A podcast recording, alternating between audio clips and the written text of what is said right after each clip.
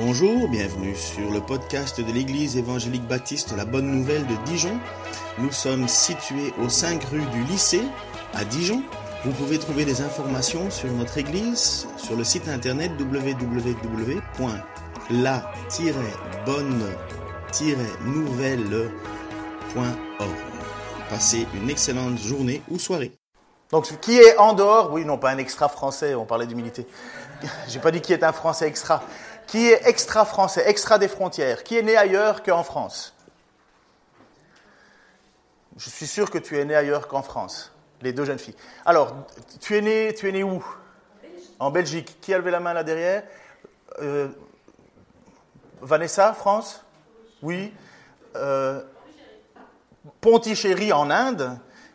ta fille en France. Mary Merch En France. Philippe, Pondichéry aussi? Comment? À Madras, ok, c'est Madras, et dont il y a le fameux curry de Madras qui est excellent.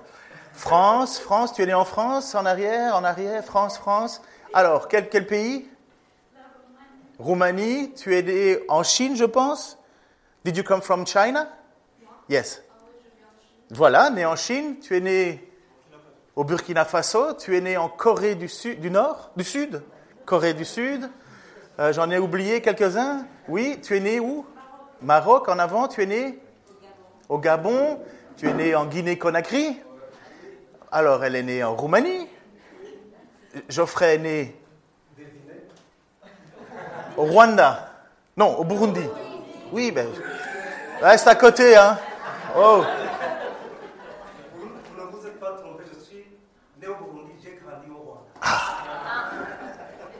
J'ai peut-être mes au karting finalement. Alors, Nathalie, Athénée en Paris, voilà, c'est tout. Et moi, je suis né en Belgique.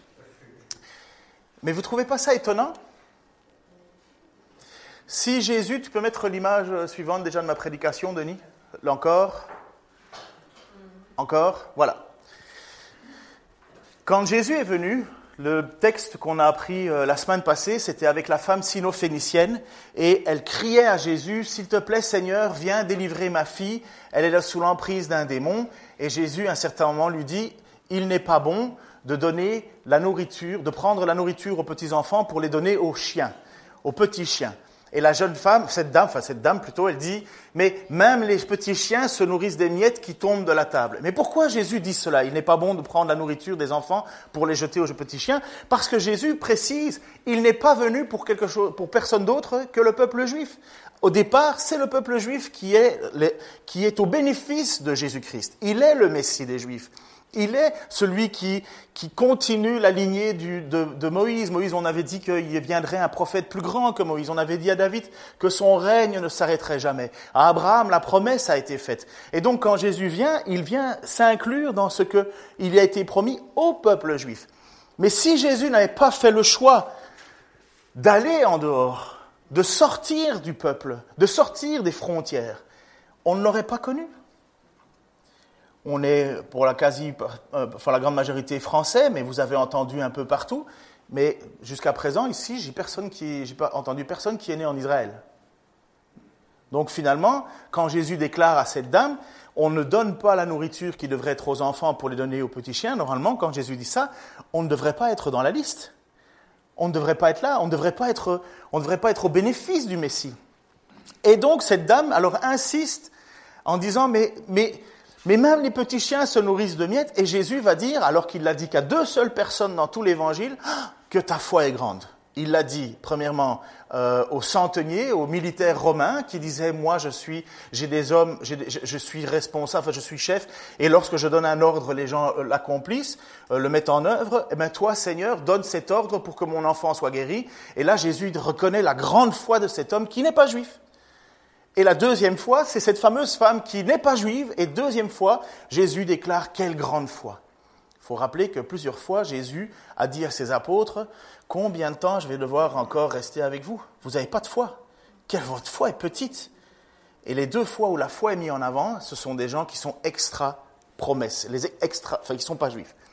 Et là, dans l'histoire d'aujourd'hui, Jésus va aller, donc tu peux remettre le texte un petit peu avant, Denis, voilà. Jésus quitta la région de Tyr, passa par Sidon et regagna le, euh, le lac de Galilée en traversant le territoire des dix villes, des Décapoles.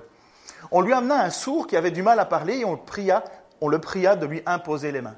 Jésus l'emmena seul avec lui, loin de la foule. Après avoir posé ses doigts sur les oreilles du malade, il les humecta de salive et lui toucha la langue. Alors il leva les yeux au ciel, poussa un soupir et dit Ephata, ce qui signifie ouvre-toi.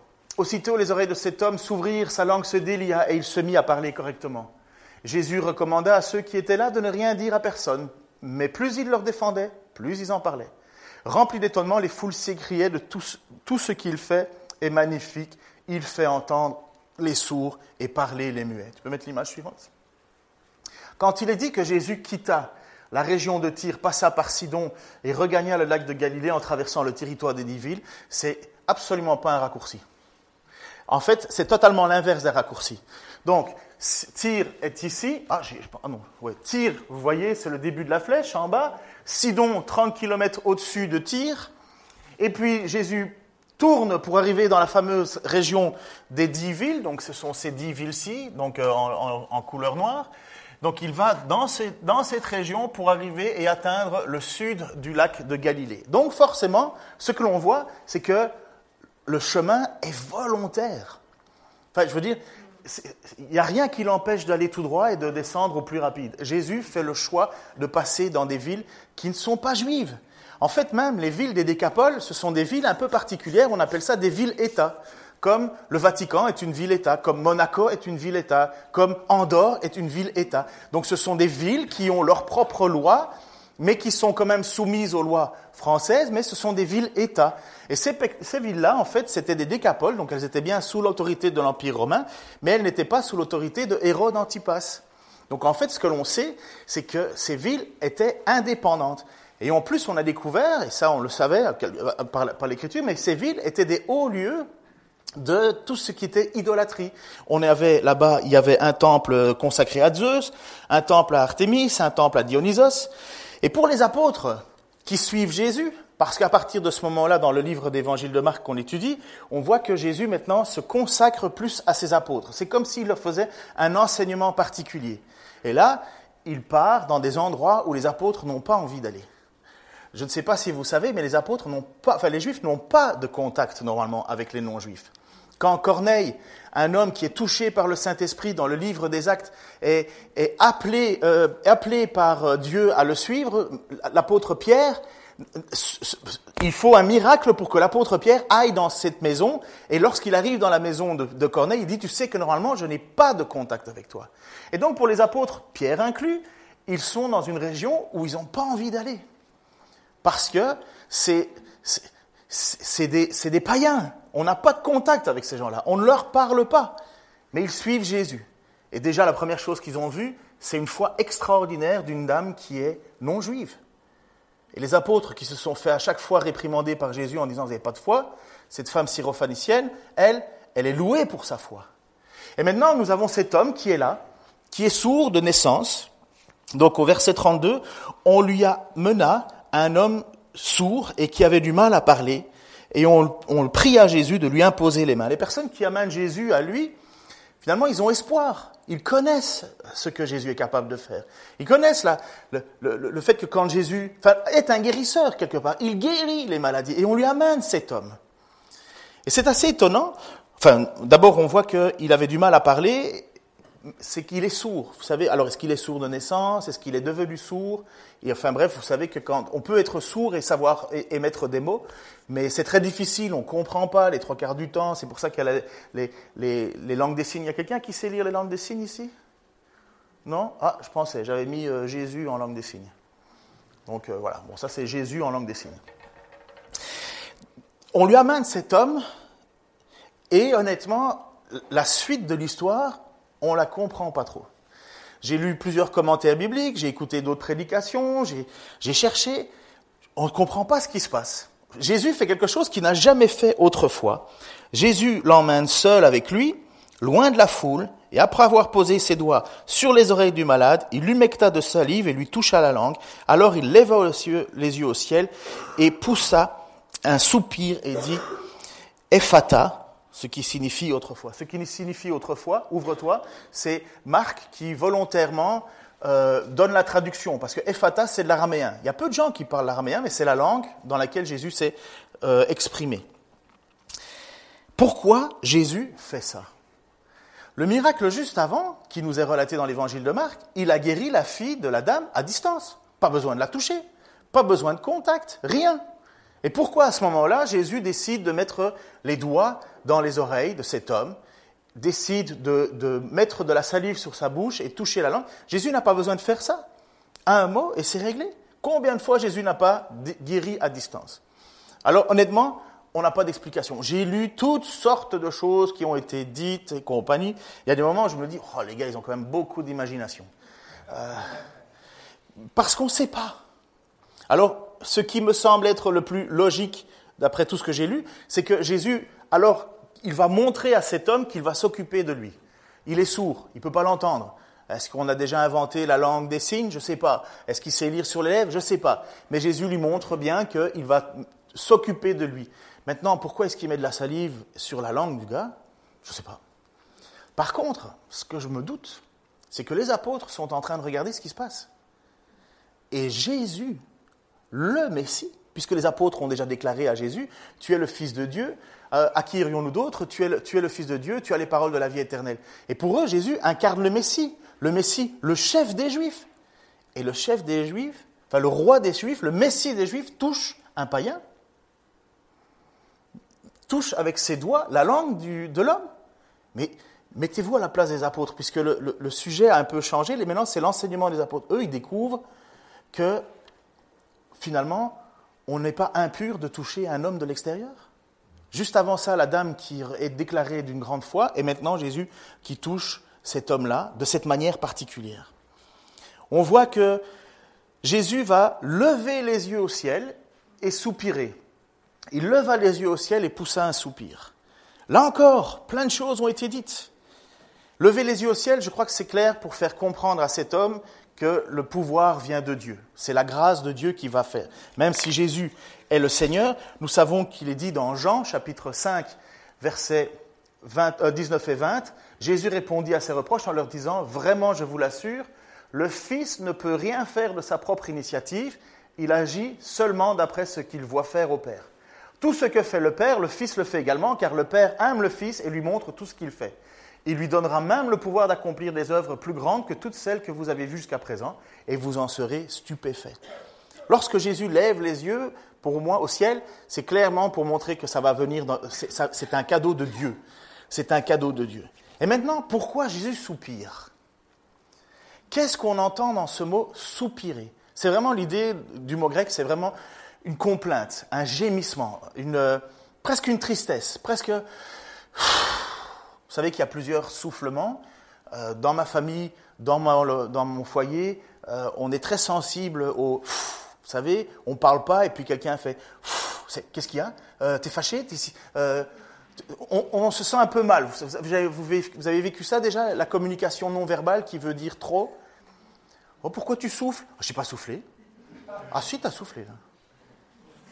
Ou bien quand tu veux faire comprendre que tu fais... Par exemple, je peux demander à quelqu'un, est-ce que tu veux sortir les poubelles? C'est un gémissement de complainte. Eh bien, Jésus, il est là-dedans. Il est en train de faire un soupir. Et qu'est-ce que veut dire ce soupir? Honnêtement, on n'en sait rien. Est-ce que Jésus est fatigué de guérir? Est-ce que Jésus est fatigué qu'on amène toujours à lui des gens pour être guéris? C'est une possibilité. À un certain moment, je vous signale que les paroles de Jésus euh, sont claires. Il a dit, vous venez à moi, mais c'est juste parce que vous avez reçu à manger et vous avez vécu un miracle. Mais vous venez pas parce que vous avez compris le sens de mes miracles. On peut croire que Jésus est fatigué. On peut croire que Jésus aussi est fatigué de voir toute cette misère autour de lui. On peut croire que Jésus, finalement, est triste de voir l'état dans lequel le monde se trouve. C'est aussi une possibilité. En fait, honnêtement, on ne sait pas. On ne sait pas. Mais en attendant, ce soupir n'est pas anodin. Il n'y a pas quelque chose qui est écrit dans la Bible qui le soit pour rien. Souvenez-vous, qu'est-ce que nous a appris Mick la semaine passée?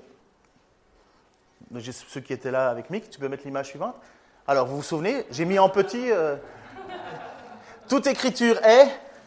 Vous, attendez, vous lisez ou bien vous vous souvenez? Ok, alors, toute écriture est inspirée de Dieu et utile pour enseigner, pour convaincre, pour corriger, pour instruire dans la justice, afin que l'homme de Dieu soit accompli et propre à toute bonne œuvre. Exactement. Merci, Mick. On y est presque. La semaine prochaine, la même chose sans les mots. Donc, ce que l'on sait, c'est que tout ce qui est écrit dans l'Écriture, ça, a un sens, ça a une place, ça a une raison, parce qu'elle est inspirée de Dieu, cette parole, pour enseigner, pour convaincre, pour corriger et pour instruire. Pourquoi est-ce qu'il est écrit que Jésus soupira? C'est que cette information, elle, elle est importante pour nous, pour nous instruire, pour nous convaincre, pour nous corriger, afin que nous soyons des personnes accomplies. Jésus déclare maintenant dans sa langue usuelle Ephata, qui signifie ouvre-toi. Marc va traduire ces mots, justement, parce que normalement il est écrit juste Ephata, mais Marc, comme il écrit pour un public non juif, eh ben, il a ce souci de, traduire. De cette, il, il dit lui-même, ça veut dire ceci. Et le mot ouvre-toi, eh ben, c'est la même chose que pour un aveugle ses oreilles sont fermées ou bien les yeux sont fermés et Jésus déclare de les ouvrir, de ouvrir cela. Qu'est-ce qu'on doit comprendre alors si cette écriture est inspirée? Est-ce que c'est une allégorie? Vous savez ce que ça veut dire une allégorie? Ok, je répète. Alors une allégorie, c'est une histoire. Euh, c'est une histoire derrière l'histoire. C'est que on pourrait, euh, pourrait inventer toute une image en arrière et, se, créer et broder une histoire qui finalement, on, dirait, mais, d'où tu viens avec cette histoire? Ben, Oui, mais tu sais, c'est comme Jésus qui dit que... Finalement, en fait, on est plus parti dans, une espèce d'imaginaire à nous, on s'invente une histoire derrière l'histoire et, puis après on essaye de donner du sens à ce qu'on a lu. Je vous signale que l'allégorie, c'est le plus grand ennemi de la théologie. Hein. Euh, il y a des gens qui ont inventé des trucs, mais rocambolesques. Euh, par, exemple, les témoins de Jéhovah. Les témoins de Jéhovah ne croient pas que Jésus-Christ est Dieu. Ils pensent que Jésus est la première création de Dieu. Et donc, qu'est-ce qu'ils font avec un des textes? Vous savez, quand il y a euh, Thomas qui dit Moi, je ne croirai que quand j'aurai vu, vous vous souvenez de ce passage? Jésus arrive, il est au milieu d'eux, et Jésus dit alors à Thomas Mais mets ta main dans, dans, mes mains, mets ta main dans mon côté, et le, texte dit que Thomas tomba à terre et, déclara euh, Mon Seigneur et mon Dieu. Alors, que font les témoins de Jéhovah? Ils disent Oui, mais ce que, Marc, euh, ce que Thomas a fait, c'est qu'il est tombé à terre, il a dit Mon Seigneur à Jésus, il s'est tourné et il a dit Mon Dieu à Dieu. Et voilà, on vient de dire n'importe quoi. Euh, il n'y a pas un seul passage dans l'Écriture qui dit que Thomas se serait tourné. Non, le passage est en train de déclarer que Thomas reconnaît Jésus comme son Seigneur et son Dieu. Et voilà comment on fait des histoires, on invente une histoire derrière l'histoire. Ça, c'est un petit détail. Donc, puisque tout est écriture, qu'est-ce qu'on doit comprendre?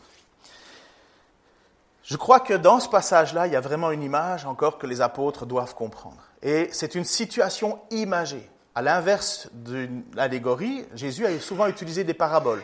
Des paraboles, c'est des histoires pour illustrer le, le message. Vous savez la parabole du semeur, Quelqu'un sorti pour semer, vous connaissez la parabole des, dix vierges. Jésus utilise ces paraboles pour faire comprendre les choses et les lois du royaume. Là, nous avons les apôtres qui sont certainement très très perturbés, d'abord parce qu'ils sont dans une, région qui, les rend inconfortables, deuxièmement, ils sont avec des personnes qui les rendent inconfortables, mais en même temps bousculés parce que Jésus a déclaré que cette femme avaient énormément de foi, alors que eux, certainement, un petit sentiment de jalousie en disant Ouais, mais nous, on est les juifs, euh, oh, c'est nous qui avons la foi? Jésus déclare non. Je crois que dans ce qui vient de se passer, Jésus est en train d'apprendre aux apôtres que les non-juifs vont entendre, que les non-juifs vont parler. Ce passage est particulier, vraiment particulier. Je crois qu'il y a la guérison elle est claire. Mais Jésus utilise ce moment-là pour faire comprendre à ses apôtres qu'il va y avoir un autre, il va y avoir, il va y avoir le avant Jésus et il va y avoir le après Jésus. C'est seulement Jésus-Christ qui nous permet de pouvoir être à la suite du Messie. Vous connaissez dans, euh, peut-être vous vous souvenez pas, mais dans Éphésiens, il est dit que Dieu, Jésus a réuni, Dieu a réuni sous Jésus ce qui était euh, euh, juif et non juif, afin de former un seul corps. C'est seulement en Jésus qu'on trouve la suite, que, nous, nous venons nous greffer à l'histoire des Juifs. C'est, l'apôtre Paul va utiliser une image, l'olivier franc. Vous savez ce que c'est qu'un olivier? C'est, un garçon qui reste très très longtemps à la maison. Ah non, un olivier, c'est, c'est un arbre. Et Jésus, Paul va dire, il va utiliser cette image, le peuple juif, c'est l'olivier. C'est lui les racines, c'est lui qui a les promesses, c'est lui qui a tout. Et vous, les non-juifs, vous êtes une greffe. On vous a pris et on vous a greffé sur cet olivier franc. Et c'est seulement à partir de Jésus-Christ que nous, on peut s'accaparer l'histoire du peuple juif. Ça avait déjà été proclamé avec Abraham et compagnie, je ne vais pas vous perdre. Mais donc là, quand les apôtres sont avec Jésus, je vous ai peut-être perdu déjà Ça va? Ok. Oui, mais toi, tu es un vieux de la vieille, mon André. Tu connais toutes ces histoires-là. Mais c'est ceux qui n'ont jamais entendu qu'il ne faut pas que je perde. Les autres, vous pouvez me corriger. Quand, Jésus, quand les apôtres voient cela, pour eux, j'en suis convaincu, il y a une parole de Ésaïe qui doit revenir en tête. Ésaïe, c'est connu. Ésaïe, c'est le livre de ceux qui attendent le Messie. C'est là où on entend le plus souvent parler de l'espoir d'un homme qui viendra, qui sera le libérateur, et ainsi de suite, et ainsi de suite. Donc, le livre d'Ésaïe, pour ceux qui espèrent la venue de Jésus, c'est le livre par excellence. D'ailleurs, je vous invite à relire euh, Ésaïe si vous avez le temps. C'est plein de promesses et c'est un jeu de promesses pour le temps présent des Juifs qui le lisent et en même temps un jeu de promesses pour les temps de la libération des Juifs qui étaient sous la, qui étaient qui allaient être euh, déportés et en même temps c'est un livre qui annonce des promesses pour Jésus-Christ et en même temps c'est un livre qui annonce des promesses pour le retour de Jésus-Christ. Donc c'est un livre plein de promesses. Parfois il faut faire le juste, enfin bien regarder, euh, ne pas aller trop vite ni trop lent. Mais donc, les apôtres certainement se retrouvent devant ce passage-là, qui doivent revenir dans sa tête, écrit par Ésaïe, 700 ans avant. Eh bien, c'est par des hommes aux propos inintelligibles à la langue barbare que l'Éternel parlera à ce peuple auquel il avait dit, c'est ici le repos, laissez se reposer ceux qui sont fatigués, voici l'apaisement. Mais ils n'ont pas voulu écouter l'Éternel. Dans ce passage du livre d'Ésaïe, le peuple est constamment rebelle à Dieu.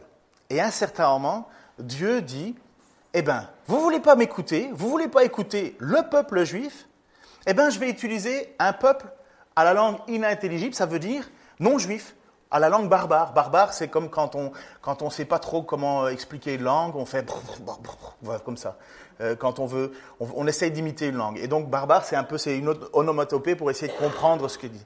Et donc Ésaïe déclare que un peuple au langage inintelligible sera celui qui parlera de Dieu. Et je crois qu'à ce moment-là, dans cette histoire de cette guérison, Jésus est en train de mettre en place le fait que des non-juifs vont commencer à louer et célébrer la gloire de Dieu. Mais pour un juif, ça doit susciter quoi à votre avis? Ben oui, la jalousie. C'est exactement ce que l'épître aux Romains nous dit. C'est que Dieu a voulu susciter la jalousie de ce peuple. En disant, mais, non, c'est nous le peuple de Dieu. C'est nous qui devrions louer le Messie. C'est nous qui devrions le faire. Et sous-entendu, ben oui, mais tu l'as pas fait pardon pour euh, l'image, mais c'est un peu comme une femme qui aime bien que les autres hommes la regardent, afin de quoi? Susciter la jalousie de son propre mari pour savoir si son mari l'aime, oui ou non. J'ai vu ça dans des, dans des, séries télé, dont une série télé qui date depuis 1968, ça s'appelle euh, Les Feux de l'amour, et c'est toujours, euh, c'est toujours, eh ben c'est comme si Dieu, c'est comme si Dieu se tournait vers un peuple qui n'était pas son peuple pour susciter et pour vérifier l'amour du peuple juif pour lui. Et ce texte est déjà là. écoutez ce qu'il va faire maintenant la foule. Alors je saute un verset, on va passer au verset 37, rempli d'étonnement, la foule, qui est essentiellement constituée de non-juifs, dit, tout ce qu'il fait est magnifique. Il fait entendre les sourds et parler les muets. Eh ben, à ce moment-là, de la bouche de cette foule non juive, il devait peut-être y avoir des juifs qui, avaient décidé de, quand même euh, aller vivre dans ces régions-là, mais de la, de la bouche des non juifs, il y a à la fois un psaume qui est cité et il y a à la fois un passage d'Ésaïe qui est cité. Rempli d'étonnement, attends, reviens en arrière s'il te plaît. Rempli d'étonnement, les foules s'écriaient, tout ce qu'il fait est magnifique, et il fait entendre les sourds et les muets. Qu'est-ce que je viens d'expliquer juste avant dans Ésaïe? Un peuple d'une autre langue et au langage inintelligible et aux, paroles barbares se mettra à louer Dieu. Et c'est exactement ce qu'il vient de faire. Regardez les passages qui sont en avant. L'Éternel, ça c'est le psaume 111, 2, 4, l'Éternel accomplit des œuvres admirables. Elles sont méditées par tous ceux qui les aiment. Ses actes manifestent sa gloire et sa splendeur pour toute éternité et subsiste sa justice. Il veut qu'on se souvienne de toutes ses merveilles. Oui, l'Éternel est bon et il fait grâce. Et quand le peuple, donc cette foule déclare tout ce qu'il fait est magnifique, c'est ça. Toutes ses œuvres sont admirables. Les apôtres, ça ne peut pas euh, ne pas tomber. C'est comme si vous alliez en rue, vous marchez, euh, je ne sais pas moi, rue de la Liberté, et vous entendez quelqu'un, un Indien, imaginons, euh, qui dit L'Éternel est mon berger, je ne manquerai de rien à nous, ça nous parle. Ou si, on entend quelqu'un qui dit Car Dieu a tant aimé le monde. Et on, écoute, on écouterait la personne, on s'arrêterait, on dirait Mais waouh, la foule est en train de, de, dire des choses incroyables. Et nous serions stupéfaits, nous dirions en nous-mêmes Mais comment est-ce qu'ils savent ça? Eh bien, c'est ce que les apôtres sont en train de vivre. Et là, Ésaïe, encore une fois, je suis convaincu que c'est le livre le plus lu, ce jour-là s'ouvriront les oreilles des sourds et les yeux des aveugles. Alors les boiteux, le boiteux bondira comme un cerf et le muet criera de joie, car des eaux jailliront dans le désert et dans la steppe des torrents couleront. Quand un muet se met à parler, quand il y a ce miracle qui est fait, quand un sourd se met à entendre, pour les apôtres, c'est sûr que c'est le Messie. Qui fait ça? Qui fait ça? Les apôtres sont là et voient la grâce faite par le Seigneur. Jésus n'a pas peur de perdre sa réputation, de perdre sa pureté rituelle. Il va vers les autres, il va vers les non-juifs. Petite question, qui a suivi l'évangile de Jean ici euh, qu'on a prêché? Quelques-uns. Je ne vais pas vous demander de lever la main, vous êtes déjà très fatigué. Mais plusieurs ont suivi l'évangile de Jean. Savez-vous à quel moment le texte déclare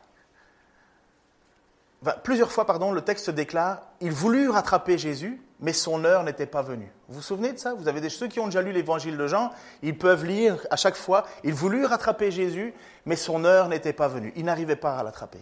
Et vous savez à quel moment Jésus déclare que son heure est arrivée hein, Pardon ben, C'est le début du, livre, ça c'est. Ça ne peut pas. Exactement. Mais c'est bien essayé, je suis content que tu essayes au moins. Quand les Grecs, quand des non-juifs demandent à voir Jésus-Christ, à ce moment-là, Jésus-Christ Jésus -Christ déclare Mon heure est venue. C'est quand des non-juifs viennent pour parler à Jésus. Mon heure est venue. Et c'est exactement cela. Quand Jésus prend une année maintenant pour s'occuper avec les apôtres, il va mettre en place ce qu'il va déclarer comme étant la mission des apôtres Allez, faites des nations mes disciples le renseignant ce que je vous ai prescrit. Mais il faut comprendre que pour les apôtres, au moment, à ce moment-là de leur histoire, on ne va pas vers les autres. C'est notre Messie. C'est notre Seigneur. Et Dieu a décidé, et Jésus a décidé de marcher dans ces décapoles, d'accomplir des miracles, d'aller vers les autres pour venir chercher ceux qui étaient perdus et ceux qui veulent placer leur foi en Jésus. La dame phénicienne, quand elle a crié au nom de Jésus, que Jésus vienne à lui, elle a dit Fils de David. Elle avait un espoir en ce Jésus. Maintenant, juste une petite chose c'est Jésus qui est venu vers vous. C'est Jésus qui vient vers nous. C'est Jésus qui nous appelle. Vous n'êtes pas le fruit d'une succession d'héritages. Ça n'existe pas. Personne, désolé pour Abigail, Abigail n'est pas née chrétienne. Mon fils moi-même, personne ne naît chrétien. On ne naît pas avec une estampe sur la fesse gauche disant Ceci m'appartient. Non. La seule estampe que nous avons à un certain moment, c'est l'Esprit de Dieu en nous. C'est ça qui authentifie. Et on peut faire semblant, bien sûr, Mais il y a un moment où un chrétien, ça se voit. Et c'est quoi le signe de ce chrétien? C'est cette foi. Une foi en son Seigneur et en son Sauveur, qui crie, qui aspire. Et voilà ce que les apôtres sont en train d'apprendre, c'est que cette foi, elle est universelle. Ce n'est plus que le privilège des Juifs. Donc j'ai quasi fini. Est-ce qu'il n'y a pas un truc qui vous étonne dans ce texte quand même? J'ai sauté un verset. Lequel? Ouais, c'est trop tôt. Hein. Tu peux remettre la première image, enfin le, premier texte euh, en grand, je pense que c'est la, troisième euh, ou la deuxième. Non. Non. Oui. Alors, j'ai quand même utilisé du 23 en taille d'écriture. Hein. donc là, euh, si vous n'arrivez pas à lire, c'est le moment d'aller voir hein, l'ophtalmo. Jésus quitta la région de Tyr, passa par Sidon, regagna le lac de Galilée en traversant le territoire des dix villes. On lui amena un sourd qui avait du mal à parler et on le pria d'imposer les mains. Jésus l'emmena seul avec lui, loin de la foule. Après avoir posé ses doigts sur les oreilles du malade, il les humecta de salive et lui toucha la langue. Alors les yeux, et alors il leva les yeux au ciel, poussa un soupir et dit Ephata, ce qui signifie ouvre-toi. Aussitôt les oreilles de cet homme s'ouvrirent, sa langue se délia, il se mit à parler correctement. Jésus recommanda à ceux qui étaient là de ne rien dire à personne, mais plus il leur défendait, plus il parlait. Rempli d'étonnement, les foules s'écriaient Tout ce qu'il fait est magnifique. Il fait entendre les sourds et les muets. Quelle est la phrase qu'on n'a pas encore lue? Merci. Tu t'es rattrapé, c'est bien. Tu auras. Pourquoi Jésus recommande aux gens de ne pas parler? Alors là, encore une fois, toute écriture est utile, inspirée pour corriger, reprendre. Pourquoi est-ce que Jésus recommande à des gens de ne pas dire qu'il a fait ce miracle? Là, j'ai, on bug. Vous connaissez le mot bugger C'est quand votre ordinateur ne marche pas et que vous repoussez sur Start. On bug, on bloque, on bloque. Pourquoi est-ce que Jésus leur demande expressément de ne rien dire? Et en plus, ils demandent de rien dire et eux, qu'est-ce qu'ils font? Totalement l'inverse. Mais honnêtement, comment, leur demander, comment cet homme ne serait pas en train de louer Dieu, lui qui, n'a jamais euh, entendu, et, là où qui parlait très mal, et là il parle correctement, il entend correctement, mais là il saute de joie. Et pourtant Jésus recommanda à la foule entière, ne dites rien. Pourquoi? C'est pas la première fois que Jésus fait des demandes pareilles. Matthieu 8, 4, lorsqu'il a guéri un lépreux, peux mettre l'image suivante Enfin, tu peux revenir, Denis? Matthieu 8, 4. Lorsqu'il guérit un lépreux, attention, lui dit Jésus, ne dis à personne ce qui t'est arrivé, mais va te faire examiner par le prêtre et apporte l'offrande prescrite par Moïse. Cela leur servira de témoignage. Lorsqu'il guérit en Matthieu 9, 30, où il guérit deux aveugles, deux aveugles, aussitôt les yeux s'ouvrirent, Jésus ajouta d'un ton sévère. C'est pas, oh s'il te plaît, tais-toi. Non, d'un ton sévère. Attention, veillez à ce que personne n'apprenne ce qui vous est arrivé. Matthieu 12, 16, où Jésus guérit une foule de malades, mais il leur défendit formellement de le faire connaître. Ça ne vous choque pas? Toute écriture est utile pour corriger, convaincre, instruire et reprendre. Pourquoi est-ce que Jésus fait l'inverse de ce qu'on s'attend? Pourquoi est-ce que Jésus fait l'inverse de ce que nous, on considérerait comme étant le truc qu'il faut absolument faire? Mais non, il faut le faire, il faut le dire, il faut, il faut, il faut l'annoncer, il faut faire des campagnes, il faut mettre... Non, tais-toi. Et même sévèrement, taisez-vous. Alors là, c'est là où on se pose la question, mais pourquoi Jésus fait ça? Il y a des raisons multiples, mais la première chose, c'est que Jésus ne veut pas être pris avant son heure. Alors, imaginons que nous avons dans les rues un homme qui se présenterait comme président de la République et qui aurait la capacité de guérir les malades, imaginons, euh, de, redresser tous les torts, de balayer d'un coup miraculeusement euh, la dette de la France, enfin bref, régler tous les problèmes. Mais qu'est-ce qu'on ferait de cet homme-là si on le verrait euh, On le prend et on lui dit ah, Toi, tu vas être, toi, tu vas être président. Hein. toi, tu vas être président à vie. Eh bien, regardez ce que le texte nous déclare au sujet de Jésus dans l'évangile de Jean, chapitre 6, 24-29. Quand les gens virent que Jésus n'était pas là, et ses disciples non plus, ils montèrent dans des bateaux pour aller à Capernaum. Non, ce n'est pas le, bon verset. C'est 6, 14, 15. Jean 6, 14, 15. Je ne l'ai pas mis? Bon, je ne l'ai pas mis. Écoutez ceci. Lorsque tous ces gens virent les signes miraculeux de Jésus, ils s'écrièrent, pas de doute, c'est vraiment, cet homme est vraiment le prophète qui devait venir dans le monde. Mais Jésus, sachant qu'ils allaient l'enlever de force pour le proclamer roi, se retira de nouveau tout seul dans la montagne. Jésus ne veut pas être déclaré roi, pas à ce moment-là. Jésus, il vient pour mourir sur une croix. Il ne vient pas pour régler les problèmes du monde. Il ne vient pas pour être établi chef de la nation d'Israël. Il vient pour payer notre problème de péché universel devant Dieu. Quels sont les deux... S'il y a deux mots que vous devriez... Euh, je, vous pousse beaucoup aujourd'hui. Deux mots pour définir la croix, ce serait quoi? Le premier mot que vous diriez, la croix, ça représente quoi? Sacrifice, oui. On va dire pardon, ça vous va, pardon? On peut mettre sacrifice, pardon? Ok. Et le deuxième mot? Colère. À la croix, c'est la colère de Dieu qui se manifeste. Pour quelle raison on a besoin de Jésus? Pour quelle raison on a besoin de Dieu dans sa vie? Mais parce que Dieu est en colère contre le péché et les pécheurs.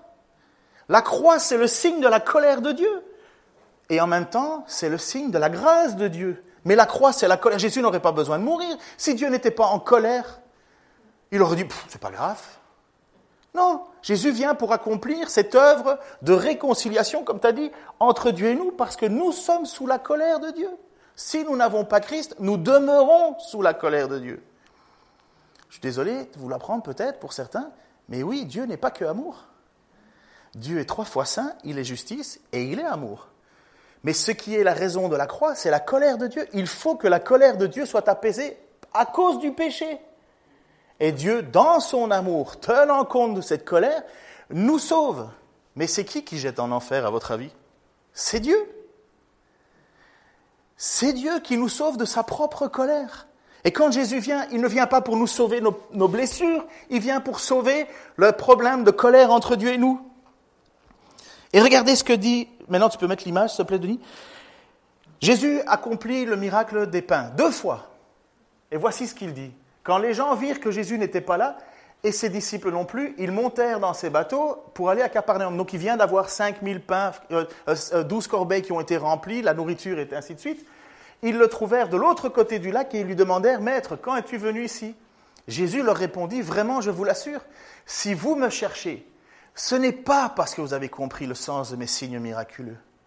Non, c'est parce que vous avez mangé du pain et que vous avez été rassasiés. Travaillez non pour la nourriture périssable, mais pour celle qui dure pour la vie éternelle. Cette nourriture, c'est le Fils de l'homme qui vous la donnera, car Dieu le Père lui en a accordé le pouvoir en le marquant de son sceau. Ben, que devons-nous faire? La foule dit, mais que devons-nous faire pour accomplir les œuvres que Dieu attend de nous? Lui demandèrent-ils encore. L'œuvre de Dieu, lui répondit Jésus, c'est que vous croyez en celui qui l'a envoyé. Et vous savez ce qui est dit juste après? Il lui demande un miracle.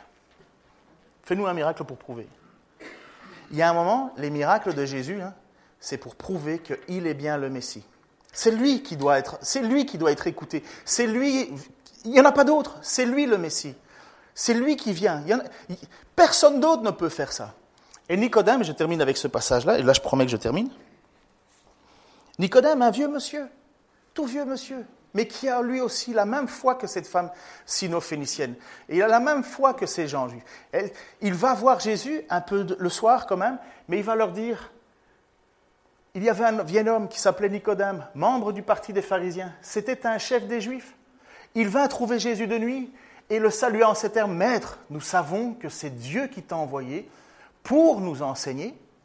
Nous savons que Dieu t'a envoyé pour nous enseigner car personne ne saurait accomplir les signes miraculeux, pardon, signes miraculeux que tu fais si Dieu n'était pas avec lui.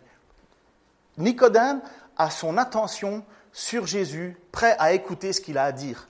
Pourquoi? Mais Parce que c'est sûr que Dieu t'envoie, personne ne pourrait faire ce que tu fais. Et quelle est la réponse de Jésus?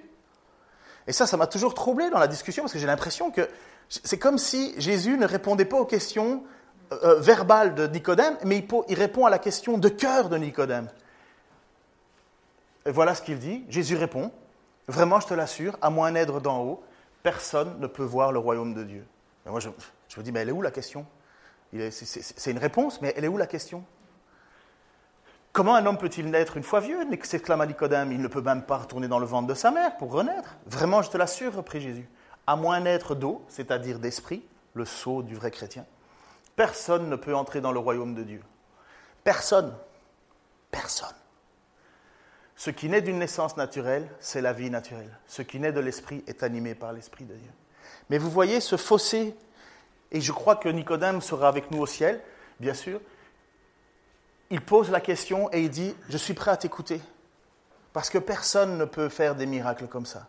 Et Jésus lui répond directement, ben, je te l'assure, à moins de naître d'en haut, personne ne peut voir le royaume de Dieu. Jésus va au centre. Je ne suis pas venu pour autre chose que vous sauver de la colère de Dieu. Et il faut l'entendre, cela. Et il faut, il faut le vivre. Et moi, je crois que ce miracle qui vient de s'accomplir devant les apôtres, c'est que les apôtres découvrent maintenant que ce message, il est universel.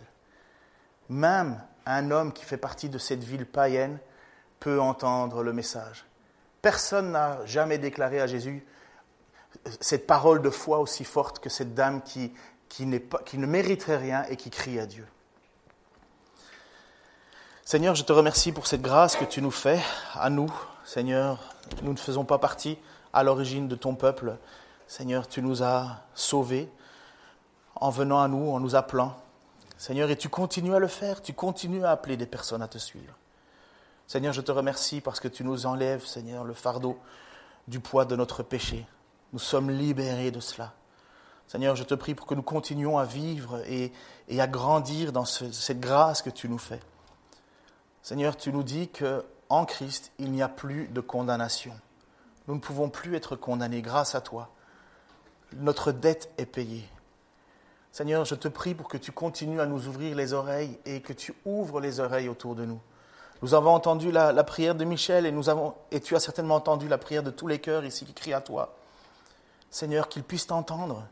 Ouvre-leur les oreilles, Seigneur. Ouvre-leur leur cœur, afin qu'ils comprennent comment tu es un amour, l'amour que tu as, la longueur, la largeur, la profondeur et la hauteur de cet amour que tu as pour eux. Seigneur, délivre-les de ta colère. Seigneur, et si tu dois utiliser des signes miraculeux, fais-le, Seigneur. Et si tu dois nous utiliser pour, en sacrifice, Seigneur, de nos vies pour te servir, Seigneur, pour que eux puissent être sauvés, fais-le, Seigneur. Mais Père, ne permets pas qu'on soit détourné de ce qui est ta véritable mission, de ce qui est ton véritable cœur. Merci que tu as compassion, Seigneur. Merci que tu as de la grâce envers nous. Seigneur, s'il te plaît, envoie-nous et aide-nous, Seigneur, et devance-nous à ouvrir les oreilles de ceux qui ne veulent pas entendre. Dans le nom de Jésus-Christ. Amen.